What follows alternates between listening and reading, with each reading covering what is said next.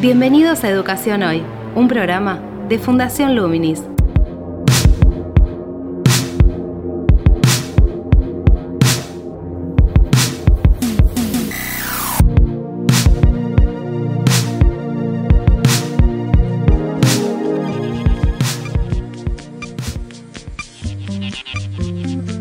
Hola, ¿qué tal? Soy Gabriel Latorre y estoy dando comienzo a Educación Hoy, el podcast que realizamos desde Fundación Luminis, abordando diferentes temáticas de educación en Argentina y en el mundo. Hoy viajamos hasta España, a la ciudad de Barcelona, para entrevistar a, un docente e investigador argentino, nos referimos a Carlos Escolari, quien se desempeña como un referente en lo que hace a la educación transmedia a través del Departamento de Comunicación de la Universidad Pompeu Fabra. La educación transmedia tiene que ver con el alfabetismo mediático, es decir, con el desarrollar un proceso de aprendizaje en relación a cómo se construyen los mensajes en los medios, a cómo nos vinculamos con los diferentes medios digitales y cómo construimos también nuestro pensamiento, nuestro sentido común en relación a ese tipo de interacción. Hay interacciones del orden, si se quiere, físico en relación a cómo podemos interactuar con una pantalla, en sus posibilidades interactivas justamente en relación a, su diseño y los recorridos que nos proponen.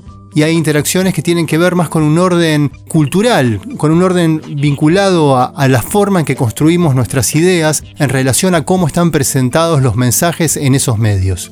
Lo transmedia refiere a un enfoque también transversal, ya que muchos de esos mensajes están construidos a través de diferentes plataformas, están presentes a través de diferentes plataformas por las que navegamos e interactuamos.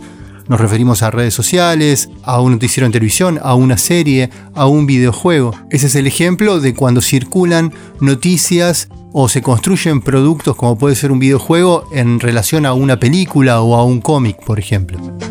La relación con este conjunto de medios y mensajes en la sociedad es parte también de la formación ciudadana en cuanto a la posibilidad de desarrollar lo que se denomina y todos conocemos como pensamiento crítico, que para hacerlo muy simple tiene que ver con la posibilidad y la capacidad también de discernir entre una información falsa y una información verdadera, por ejemplo.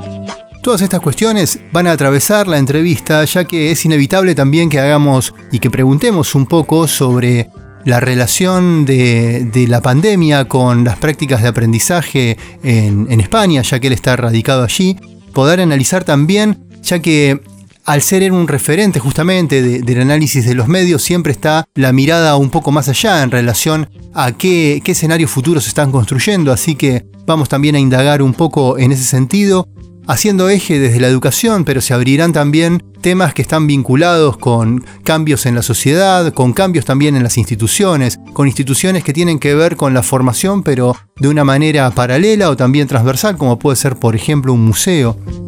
Así vamos a recorrer diferentes temas que están vinculados con la educación transmedia, con la alfabetización en los medios, con un enfoque desde la comunicación social vinculado a la educación y con un trasfondo que, hace una propuesta pedagógica que está plasmada en una plataforma que menciona en la entrevista a Carlos Escolari, que está también disponible en el sitio web de Luminis en www.fundacionluminis.org.ar en la sección de recursos didácticos, que son recursos para la educación transmedia. Es una plataforma con una serie de propuestas didácticas y materiales para abordar toda esta, esta propuesta, este enfoque pedagógico en el aula y fuera de ella. Les propongo entonces que avancemos con la entrevista, no sin antes recordar que tenemos un nuevo canal de comunicación entre ustedes y nosotros a través de una línea de WhatsApp donde pueden dejar sus mensajes escritos o, en texto, o bueno, o también en, video y, en imagen si, ustedes quieren. Y ahí ya tenemos otro ejemplo también de, de lo transmedia y la posibilidad de interactuar con diferentes lenguajes a través de un canal de comunicación. Bien, el número de teléfono del WhatsApp es el 549-112564-4956. Lo dejamos allí abierto para cualquier comentario, sugerencia, observación o crítica constructiva que puedan hacernos. Avancemos con la entrevista con Carlos Escolari entonces. Actualidad en Educación Hoy. La pandemia modificó la organización del uso del tiempo y del espacio de, de las vidas de todas las personas, ¿no? Quería empezar preguntándote qué, cambios identificás que podrían establecer condiciones para modificar aspectos de la sociedad que tal vez podrían estabilizarse esos cambios a, mediano o largo plazo? Siempre que me preguntan cosas vinculadas al futuro, yo me, me, echo atrás, ¿no? Como yo investigo mucho la evolución de los medios, los cambios del ecosistema de medios, hay preguntas a veces clásicas, ¿no? ¿Cómo es el futuro del libro, el futuro de la televisión? Y un poco la respuesta es, bueno, una característica que tiene en este caso el ecosistema de los medios es que es la alta complejidad, digamos, al ser un sistema complejo, cualquier pequeño cambio puede tener efectos en todo el ecosistema en forma muy rápida. Y lo mismo se puede decir, o sea, de la sociedad, en el sentido de que hacer predicciones o plantear escenarios futuros ya normalmente es muy difícil, es complicado. Y encima ahora yo creo que todo se ha vuelto mucho más complejo, sí que daba alguna seguridad eh, respecto a hacia, cómo, hacia qué lado podrían ir las cosas, yo creo que se han caído. No es casual que se hable tanto de incertidumbre en, en este periodo. A partir de ahí, claro, cualquier cosa que digamos, pensemos de escenarios, hay que tomarlo con muchas pinzas y, teniendo en cuenta también que es una cosa que uno dice en una coyuntura muy especial y que mañana puede cambiar todo. Evidentemente, la, la pandemia es un choque de frente ¿no? contra una realidad que, claro, ahora nos enteramos, había unos cuantos científicos que venían diciendo, atención, que puede haber una pandemia grande, tenemos que prepararnos y obviamente nadie escuchaba, estábamos ocupados con otras crisis, ¿no? A lo mejor estamos pensando en el dólar o en la crisis climática y no le damos, no prestamos atención en su momento a, a estos anuncios, estas informaciones sobre lo que se nos venía, podría venir. A partir de ahí, hubo cambios eh, a nivel de la espacialidad y la temporalidad, seguramente lo hemos vivido en los últimos meses. Ya la idea de cuarentena, de confinamiento, como se dice en España, implica una reducción de los contactos, eh, implica un paso violento a, lo sedentario, encerrarse en sus casas y, y no poder deambular, no ser nómades urbanos o suburbanos, por lo que nos toque. O sea que hubo un cambio muy fuerte en la, en la movilidad, en el espacio. Esto tiene vinculaciones con la parte educativa, ¿no? todo lo que es la educación a distancia y con lo que se llama el teletrabajo. La gente ya no se desplaza, o en estos meses no se ha desplazado tanto el que podía, ¿no? que hacía un trabajo que podía hacer desde su casa, lo hizo desde su casa, mientras que otras profesiones o empleos eh, sí tenían que seguir moviéndose, saliendo de, las casas. Em, a nivel del tiempo, Claro, yo creo que la, pandemia agudiza cambios espacio y temporales que ya venían eh, dándose con la sociedad digital, eh, esta disolución entre el tiempo del trabajo y el tiempo del ocio. Yo soy profesor, investigador y, y no es que trabajo solo cuando iba a la universidad, a veces podía quedarme en casa trabajando y, digamos que había ya la, diferencia tajante entre el momento del trabajo y el momento del ocio se ha ido diluyendo y la, pandemia y la cuarentena han contribuido a eso también. Ahora bien, ¿qué, va a quedar después? Pero bueno, va a haber un mundo después de la pandemia seguramente y cómo será el espacio, cómo será la gestión del espacio y del tiempo, veremos. Seguramente hay cosas que perdurarán, yo creo que este avance del teletrabajo eh, va a cambiar, va a cambiar, yo creo, la relación del trabajo, del lugar de trabajo. La gente que va a la oficina o que iba todas las semanas o todos los días de la semana es muy probable que ahora no vaya todos los días. Esto ya está pasando, por ejemplo, las universidades, eh, que acá están comenzando ahora las clases. La gente, los, hablo más del personal administrativo de la universidad, está yendo solo uno o dos días a la semana, el resto es todo teletrabajo. Es probable que vayamos a modelos mixtos ¿Y por qué no descartar que eso pase también en, la educación superior, en la universidad, en los posgrados? Como que esta división tajante entre eh, presencial y no presencial a lo mejor no va a ser tan así en el futuro cercano. Pero vamos viendo, porque todavía no salimos de la pandemia, nos quedan todavía unas cuantas curvas para aplastar, yo creo, y curvas para, para remontar, ¿no? De, de, de, de reducir contagios, etcétera, etcétera. Pero va, que va a dejar sus huellas seguramente. Pero es muy difícil hacer predicciones o plantear escenarios en este momento, porque la palabra clave yo creo que es incertidumbre. Pero esa incertidumbre también surge de, crisis, ¿no? Crisis, una crisis general que se puede abordar también en diferentes aspectos de, la sociedad, que esos aspectos pueden ser instituciones, que como vos metaforizás desde el concepto de la interfaz en cuanto a relaciones entre personas y tecnologías también, formas de tecnología, como también se puede definir metafóricamente a la escuela, ¿no?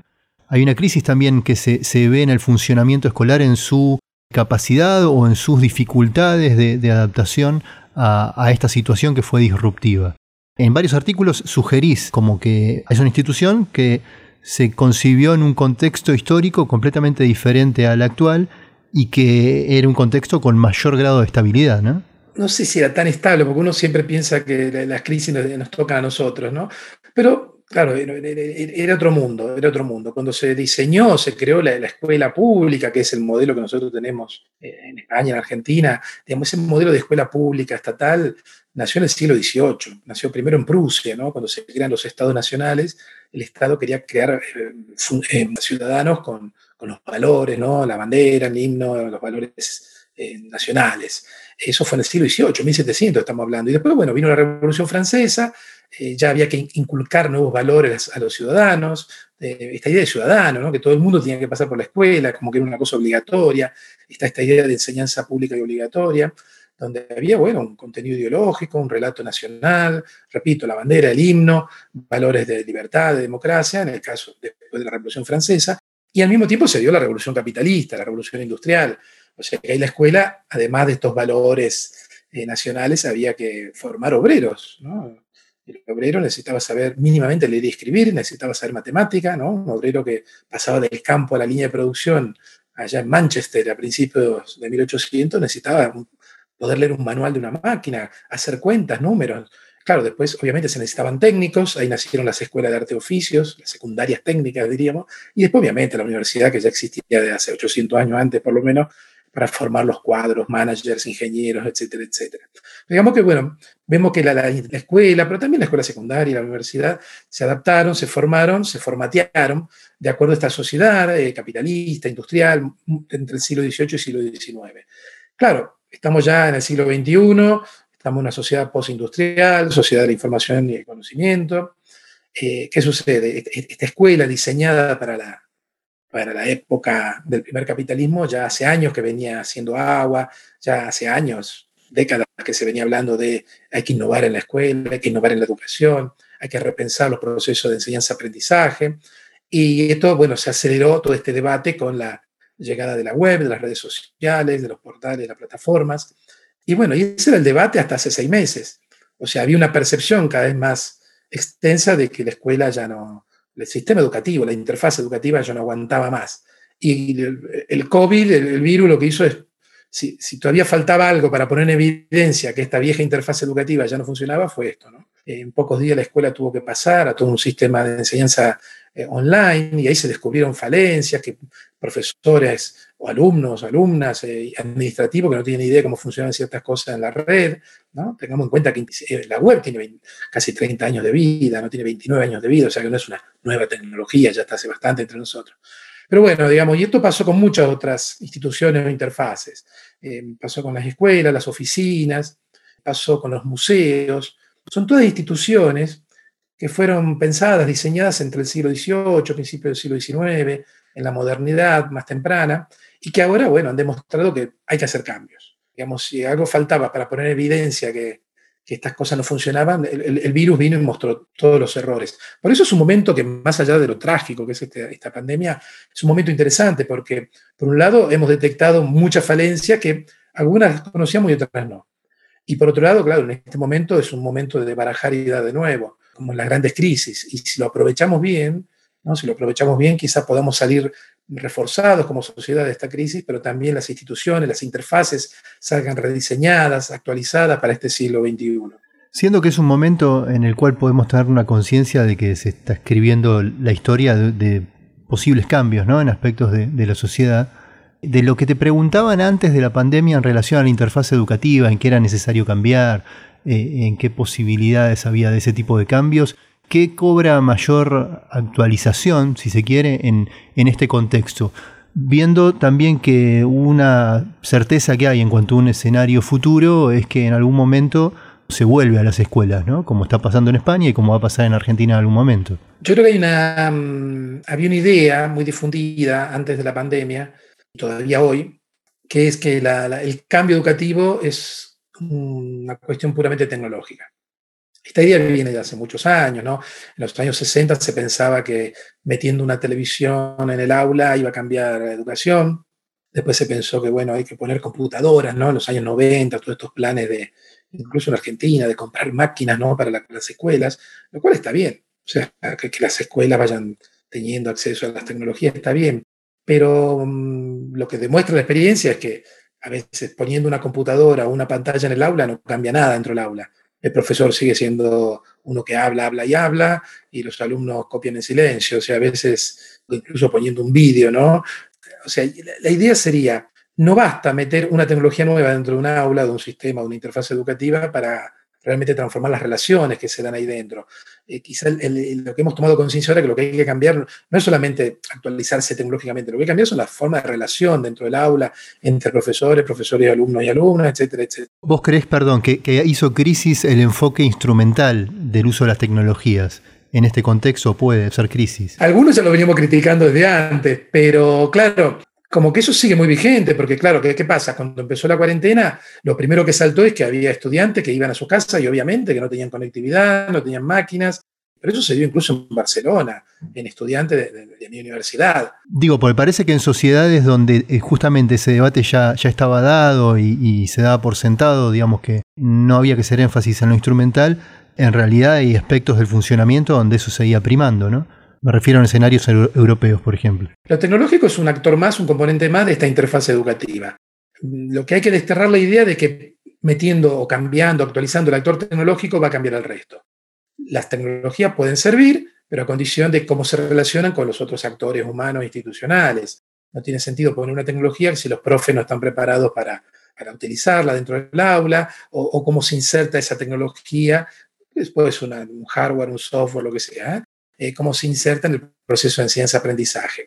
Claro, la, pandemia puso también en evidencia la gran brecha digital que sigue existiendo, porque sí, por más que todo el mundo tenga un dispositivo móvil, no toda la gente tiene conectividad obviamente en su casa o una buena conectividad. Y repito, acá se dio en Barcelona alumnos de, nuestra universidad que tenían que, que, robarle el wifi al vecino para poder hacerla, conectarse con la web de la universidad y poder hacer las tareas la, la primera fase de la cuarentena. O sea que no es solo un problema de los países del sur, sino que también en, en la Europa rica también hay bolsones o ámbitos de donde la conectividad no es la que debería ser. Y este es un tema, el tema de lo tecnológico, pero lo repito, eh, es solo una parte de la cuestión. Está bien que las escuelas tengan conectividad, está bien que la ciudadanía, la gente esté conectada y tenga acceso a la información, pero lo, con eso solo no alcanza para cambiar la educación, ¿no? para plantear un nuevo tipo de, de proceso de enseñanza-aprendizaje es un componente importante, reducir la brecha digital es muy importante, pero también hay que trabajar en otros frentes. ¿Y cuáles serían? Uno podría ser el de, el de las dinámicas pedagógicas, por ejemplo, en relación a los usos tecnológicos. Totalmente, totalmente, porque una de las cosas, bueno, esto lo, lo, decía Paulo Freire hace 50 años. Paulo Freire en la década del 60 criticaba lo que él llamaba la educación bancaria, ¿no? Que era que el profesor sabía y los alumnos, las alumnas no sabían, entonces el profesor les transfería el conocimiento, ¿no? Desde uno que sabe al otro que no sabe. Lo que decía Freire hace 50 años, dice, mira, el profe sabe algo, pero ignora muchas cosas, el alumnado eh, sabe cosas también, ignora otras. El tema es, hay que hacer un diálogo, ¿no? De ahí la, la propuesta de esta pedagogía del diálogo, que ha sido leída, citada, reverenciada hasta el hartazgo en 50 años en América Latina y en muchos otros lugares del mundo. Eh, Paulo Freire es uno de los autores más citados en ciencias sociales, ¿no? Desde hace 50 años. ¿Qué pasa? Se lo cita mucho, pero nunca se lo terminó de aplicar, porque muchas veces tenemos tecnologías que podrían servir para justamente implementar el diálogo, pero las seguimos utilizando para hacer eh, discursos unipersonales, ¿no? El, profesor, la maestra sigue controlando todo y manejando, controlando el discurso, ¿no? Justamente, si usamos bien las tecnologías, podemos acercarnos al ideal de Freire, apostar por una construcción más colectiva del, conocimiento, eh, trabajar en grupos. Esto poco a poco yo creo que ha ido permeando y, y, y es probable, esperemos que después de, de, esta experiencia tan radical, tan dura de la pandemia, eh, estas cosas mm, arraiguen dentro de los procesos educativos. Pero va, va por una cuestión pedagógica, o sea, es tecnología más pedagogía. Tratemos de actualizarnos a nivel tecnológico, pero también sobre eso construyamos nuevos tipos de, de relaciones, de procesos pedagógicos, dentro y fuera del aula, porque esta es otra división que hay que romper. Eh, la gente aprende dentro y fuera del sistema formal. Y esto es un tema que nosotros hemos investigado bastante con mi grupo en los últimos años. Cómo aprenden los jóvenes fuera de la escuela. E incluso hemos hecho un portal, hemos diseñado un portal con 80 actividades didácticas que cualquier profesor puede descargar y aplicar para explotar dentro del aula lo que los jóvenes aprenden afuera, con videojuegos, con redes sociales. Etc. Yo creo que ahí tiene que haber más porosidad, fluidez entre lo que pasa afuera y lo que pasa adentro. Lo que suele suceder es que la escuela el profesor a veces no entiende, no, por una cuestión generacional, incluso no, no, no procesa lo que están haciendo sus alumnos y alumnos fuera de la escuela, entonces se encierran, ¿no? No, está perdiendo el tiempo con los videojuegos. No, no. Los videojuegos aprenden a hacer cosas y se desarrollan competencias. Si podemos aprovechar algo de eso dentro del aula, bienvenido sea. En ese sentido e, es donde recuperás el planteo fleiriano de, de tomar los consumos culturales, los hábitos culturales de, del mundo de los, de los adolescentes, de los jóvenes, para incorporarlos en dinámicas pedagógicas, donde intervienen las tecnologías digitales. Exactamente, es un poco lo que planteamos en nuestra investigación, que es, el concepto clave era alfabetización, alfabetismo transmedia, en inglés es Transmedia Literacy. Estuvimos tres años, casi cuatro, investigando en ocho países qué estaban haciendo los jóvenes y, a partir de ahí diseñamos todas estas actividades. Pero mm, cuando nosotros diseñamos e investigamos, digamos, obviamente investigamos qué estaban haciendo los jóvenes con las plataformas, con las diferentes tecnologías, pero después la respuesta no es tecnológica. Participa la tecnología, pero apuntamos al cambio de relaciones y un poco a derrumbar estas, estas paredes que había ¿no? entre lo formal y lo informal o lo no formal, entre lo que pasa dentro del aula y lo que pasa fuera del aula. Pero no venían ya diluyéndose, perdón, eh, digamos, el uso del celular, tanto dentro como fuera de, de las aulas, de alguna manera venía ya diluyendo justamente las paredes de la escuela citando un poco a ese libro de Paula Sibilia, Redes o Paredes también, ¿no? De esta antropóloga argentina. Claro, lo que pasa es que la, reacción automática, la reacción de la escuela fue prohibimos los móviles dentro del aula y dentro de la escuela. Bueno, parece que ahora eso ya no sería demasiado posible. Es una vuelta a un, régimen híbrido, presencial y, virtual. Esperemos que sí, esperemos que sí. Me venía, me venía, una imagen de hace unos 5 o 6 años, cuando, ya casi 10, cuando mis hijos estaban, por ejemplo, en la escuela primaria, eh, terminando la primaria, que mm, a la hora de salida estaban los padres, las madres esperándolos con el móvil en la mano. Dentro de la escuela estaba prohibido, entonces salían y cuando salían, padres, las madres les daban el, dispositivo móvil, el celular a sus hijos y a sus hijas, ¿no? Y, claro, yo, decía, es como un pasaporte, ¿no? Has vuelto al mundo real, te damos el pasaporte acá, el instrumento, que es con el cual eh, eh, construían las relaciones, se organizaban. Yo creo que esa, división tan tajante debería ser más normal, el uso de esta tecnología dentro y fuera del aula, lo cual no implica que todo lo que se hace dentro del aula tenga que ser con el móvil, para nada. Habrá momentos para trabajar con tijera y papel y otros momentos a lo mejor se puede usar un móvil, una computadora, una tableta, o un telescopio, o lo que sea. Este es un tema, yo creo que todavía quedan muchas barreras y prejuicios. Esperemos que esta situación ayude ¿no? a que haya más fluidez ¿no? en, esta, utilización de la tecnología en los procesos educativos. Te decía que, hablamos de crisis y toda crisis implica las posibilidades de, de generar algunos cambios, ¿no? Algunos por voluntad propia y otros porque se imponen las, las propias condiciones de, la situación. En relación a esa posibilidad de, implementar cambios, hay experiencias o hay también propuestas desde grandes compañías tecnológicas, ¿no?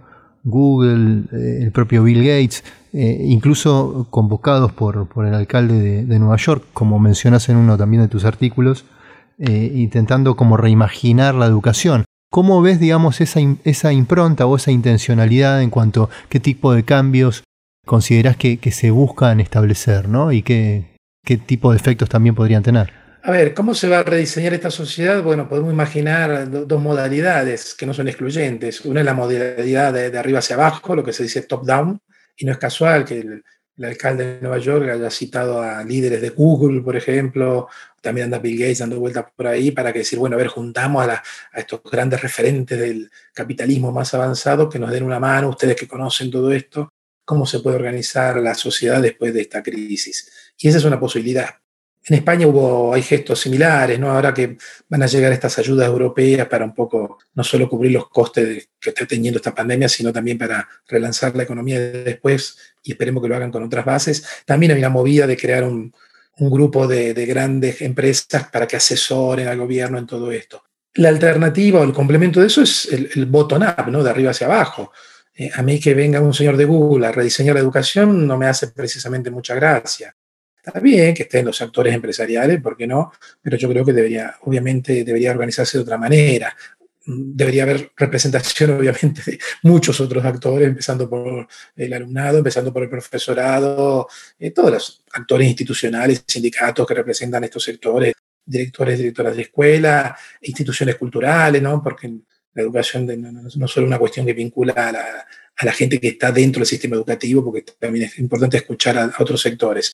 Seguramente habrá, dado que son gestiones de, grandes ayudas económicas, que por ejemplo en el caso de Europa tendrá un carácter top-down, de arriba hacia abajo seguramente, y, en Estados Unidos también, pero yo creo que también es importante desde abajo hacia arriba que la gente se organice, que haya debate, que se acerquen propuestas y bueno, ya ese conflicto, si se quiere, entre lo que viene de arriba y lo que vaya surgiendo de abajo, irá, tomando forma esta nueva sociedad después de la pandemia pero mm, hay mucha discusión, o no hay quizás la suficiente discusión. Ahora se habla mucho del tema de la manipulación de datos, se debate mucho sobre Facebook, las fake news, los algoritmos, etcétera, etcétera. ¿no?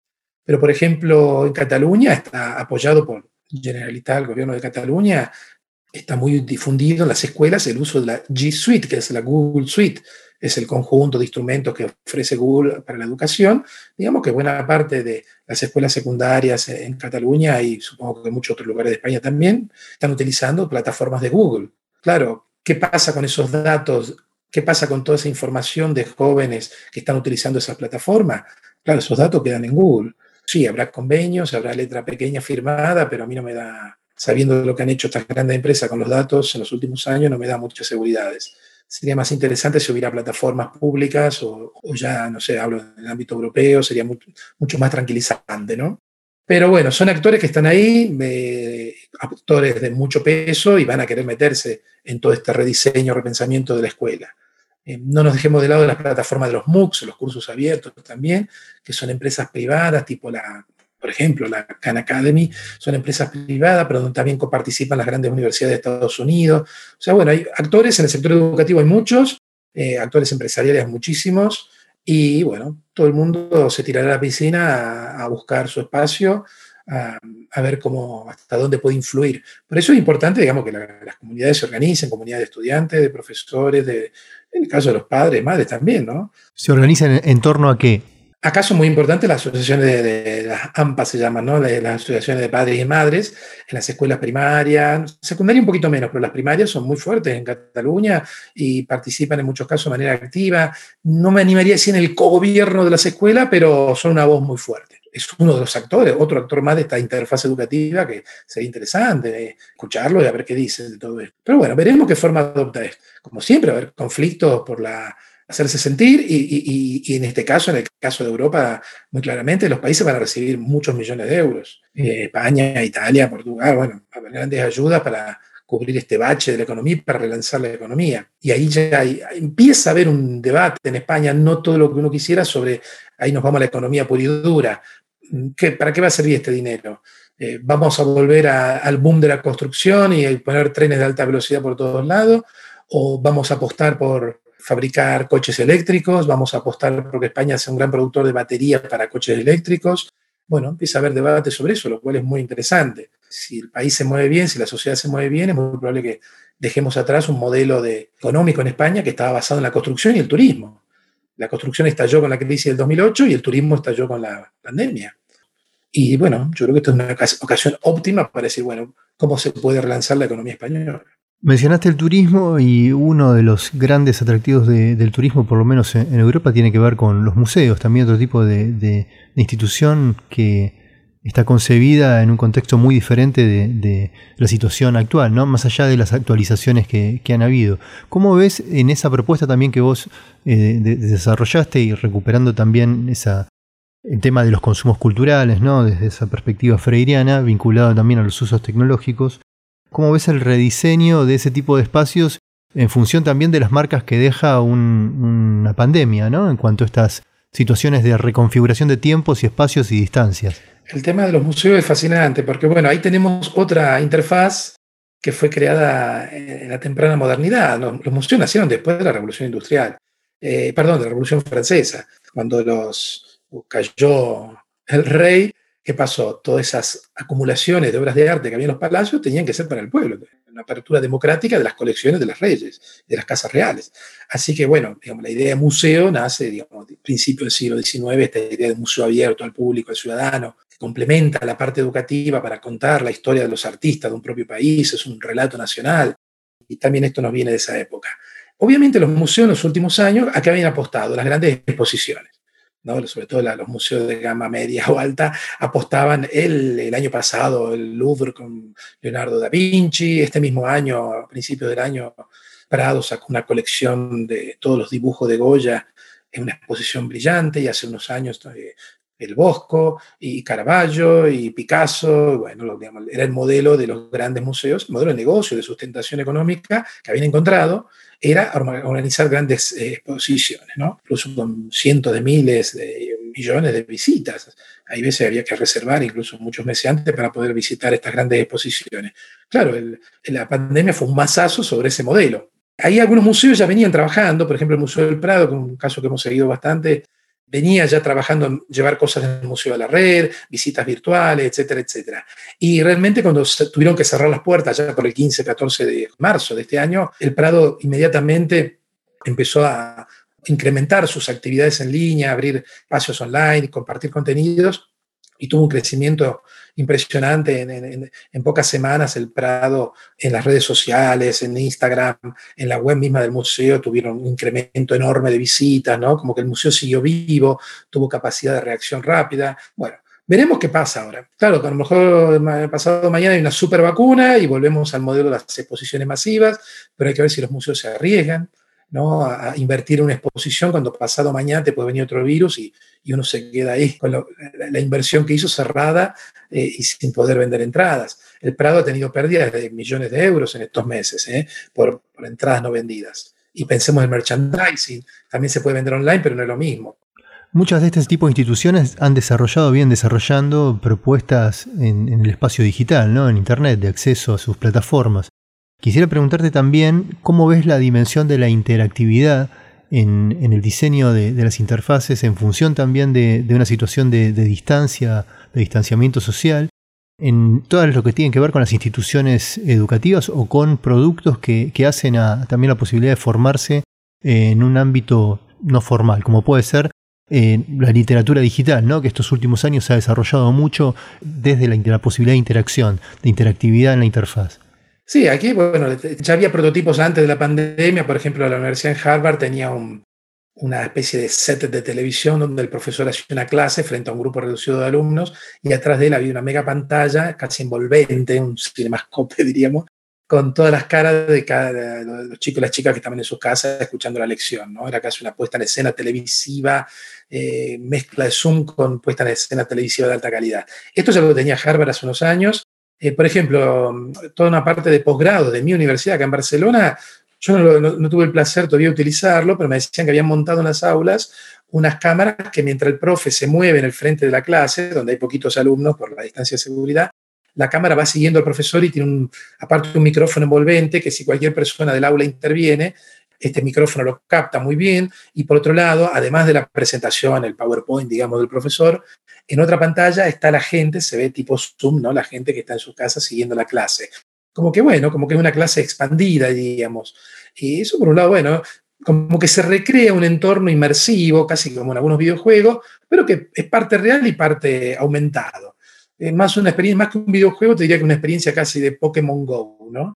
donde hay una parte de lo real y una parte de lo virtual que se van mezclando, una realidad aumentada. Y yo creo que, bueno, ahí se abren posibilidades muy interesantes. Veremos, bueno, esto, esto tiene un coste, eh, no, solo a nivel tecnológico, sino también a nivel de, formación, de que el profesorado entre en sintonía con esto, pero yo creo que se van a ir abriendo cosas, incluso soluciones muy económicas, porque a lo mejor a veces basta tener uno o dos canales abiertos, un Zoom y, otra, y otro de exposición, digamos, y se pueden hacer cosas. Bueno, yo creo que veremos soluciones de todo tipo, desde la solución más económica, llamémosla atada con alambre, hasta sistemas súper sofisticados que se van a disputar las grandes universidades para tenerlo instalado, porque eso es un, valor agregado a su producto, dicho todo entre comillas. Y después está toda la otra interactividad más a nivel de los procesos, la interactividad a nivel textual. De esto ya había experiencia hace 20, 30 años, de profesores que subían textos a las redes, los alumnos los comentaban y eso quedaba ahí, y el año siguiente venían otros alumnos y lo, seguían comentando, se iba creando una red textual, esas cosas ya hace 30 años hacían. Bueno, a lo mejor hay un renovado interés por hacer este tipo de cosas. Yo creo abre un panorama amplio. El tema es que a veces, al no utilizar bien todo esto, ¿no? como que, bueno, ¿Qué profesor o profesora tiene hoy tiempo, no? Porque estamos de una clase online, de un Zoom al otro y reuniones online. Bueno, tenemos que también ahí gestionar, volvemos al principio de la charla, ¿no? El tema del tiempo. ¿Cómo se gestiona el tiempo? Porque pensar estas alternativas, aprender a utilizarlas, hay mucho ensayo y error, no hay que probar, probar, a ver qué, cuál es la configuración que mejor funciona, y todo eso lleva tiempo. Y si hay una cosa que la pandemia nos ha comido, sobre todo la gente que trabajamos en educación, es el tiempo. Te invitamos a participar de Educación Hoy a través de las redes sociales de Fundación Luminis, arroba Infoluminis o nuestro sitio web www.fundacionluminis.org.ar.